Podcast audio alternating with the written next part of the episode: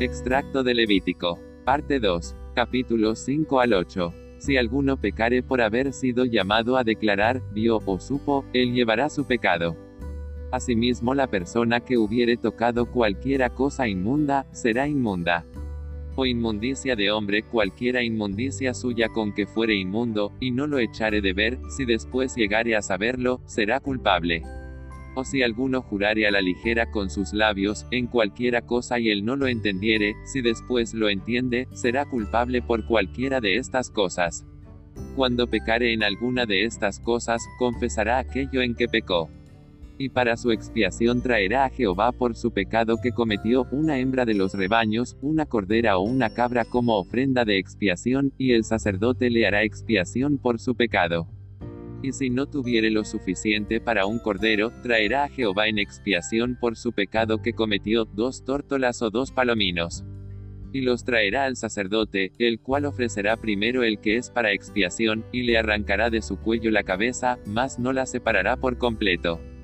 Cuando una persona pecare e hiciere prevaricación contra Jehová, entonces, habiendo pecado y ofendido, restituirá aquello todo aquello sobre que hubiere jurado falsamente, lo restituirá por entero a aquel a quien pertenece, y añadirá a ello la quinta parte, en el día de su expiación.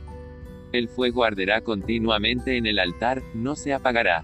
Esta es la ley de la ofrenda, la ofrecerán los hijos de Aarón delante de Jehová ante el altar y tomará de ella un puñado de la flor de harina de la ofrenda, y de su aceite, y todo el incienso que está sobre la ofrenda, y lo hará arder sobre el altar por memorial en olor grato a Jehová.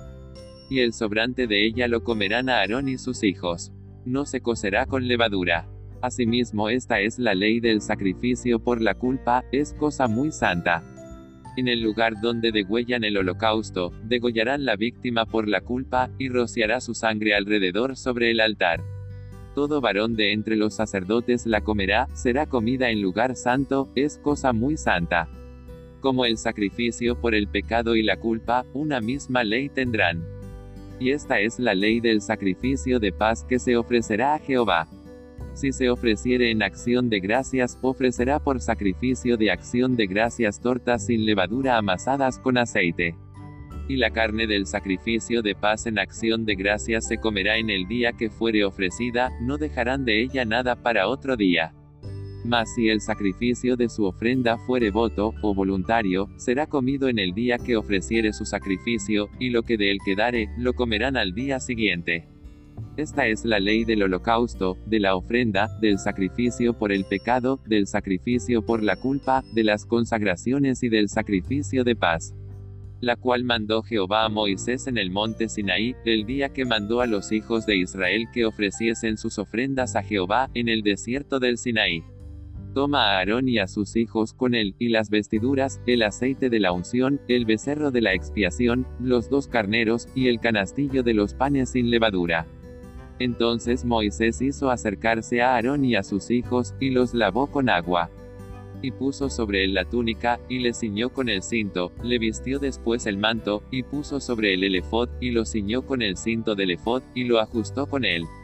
Luego le puso encima el pectoral, y puso dentro del mismo el urim y tumim. Y derramó del aceite de la unción sobre la cabeza de Aarón, y lo ungió para santificarlo. Después tomó aquellas cosas Moisés de las manos de ellos, y las hizo arder en el altar sobre el holocausto, eran las consagraciones en olor grato, ofrenda encendida a Jehová. De la puerta del tabernáculo de reunión no saldréis en siete días, hasta el día que se cumplan los días de vuestras consagraciones, porque por siete días seréis consagrados. A la puerta, pues, del tabernáculo de reunión, guardaréis para que no muráis, porque así me ha sido mandado.